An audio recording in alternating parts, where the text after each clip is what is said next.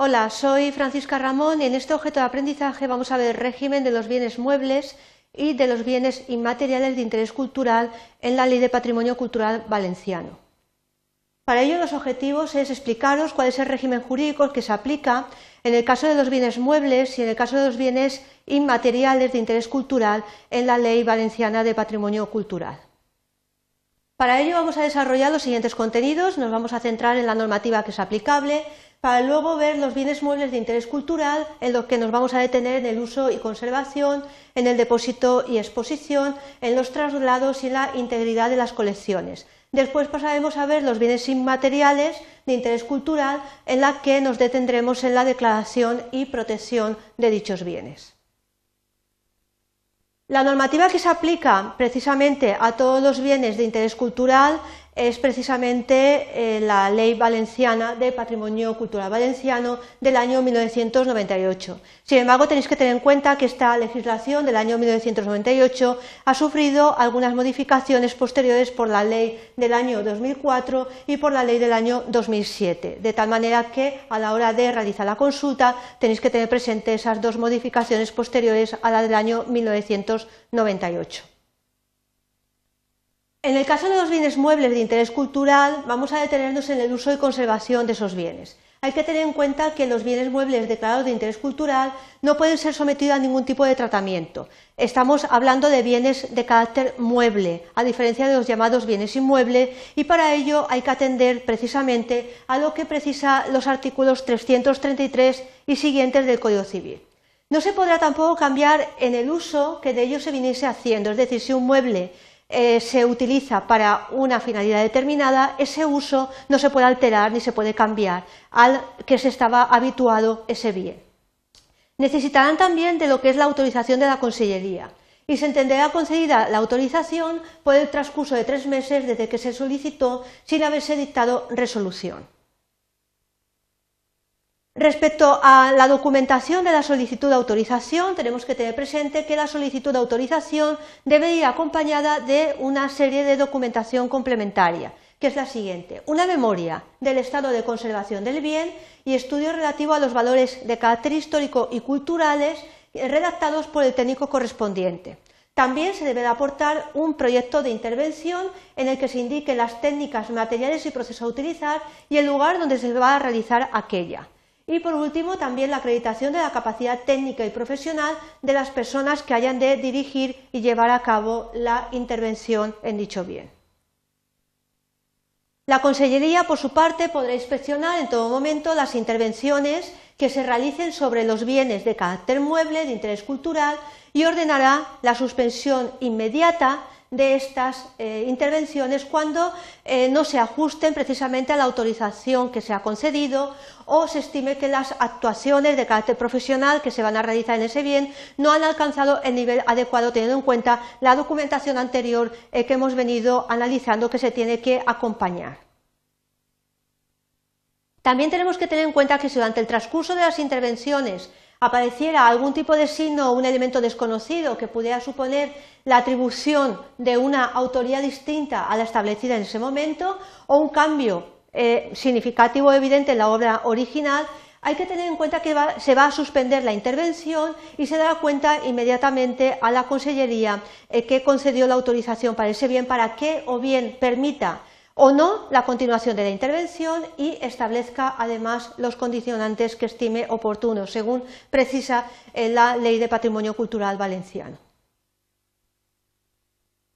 Por otra parte, dentro del mes siguiente a la conclusión de la intervención, el promotor del proyecto presentará ante la Consellería una memoria en la que describirá todos los trabajos que se han realizado y los tratamientos que se han aplicado a ese bien, con la documentación de carácter gráfico de dicho proceso de intervención elaborado por quien haya realizado la actuación, precisamente las personas con cualificación técnica para ello.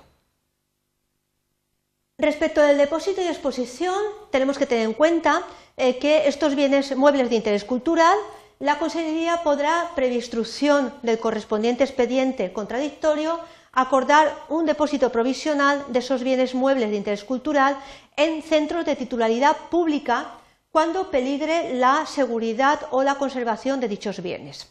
Tenemos que tener en cuenta también que los propietarios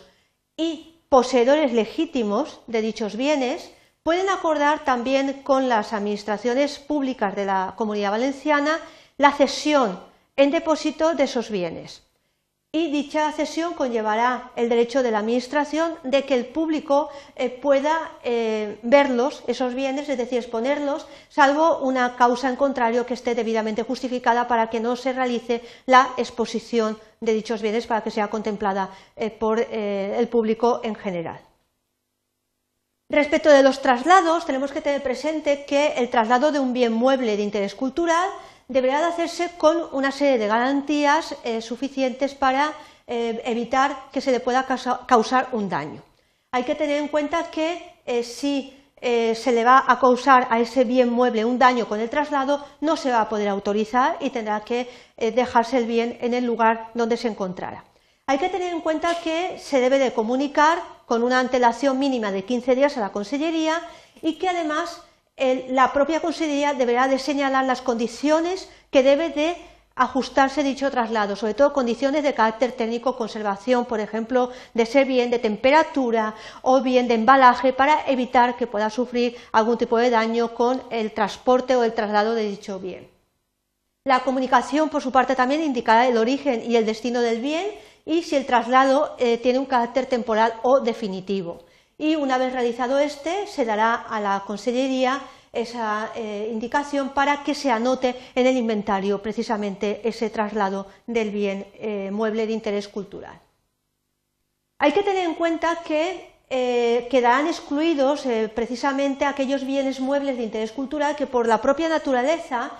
son tradicionalmente trasladados de forma provisional en fechas determinadas o en festividades según la tradición y que todo ello es independientemente y sin perjuicio del control que va a ejercer la propia Consellería precisamente sobre eh, los traslados de los bienes. Por último, respecto a lo que se denomina la integridad de las colecciones, tenemos que tener en cuenta que las colecciones de bienes muebles declaradas de interés cultural no podrán ser disgregadas por sus propietarios o poseedores sin una autorización previa de la Consellería, es decir, no se pueden separar lo que es una colección completa de determinados bienes que deberá de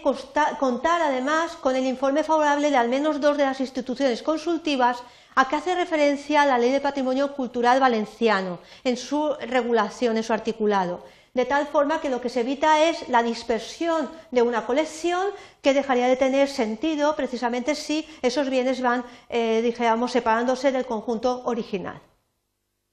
Vamos a pasar ahora ya por último al régimen de los bienes eh, inmateriales de interés cultural. Vamos a ver la declaración y el régimen de protección. Estos bienes inmateriales tenemos que tener en cuenta que están asociados, es decir, son bienes intangibles, no son ni bienes muebles ni bienes inmuebles, y que están eh, relacionados precisamente con unas actividades que son eh, bueno, unas prácticas, unos usos, unas técnicas que constituyen manifestaciones de la vida tradicional o de los modos de vida de una eh, colectividad y que además son propios de la, de la vida valenciana y son declarados bienes de interés cultural pero de carácter inmaterial.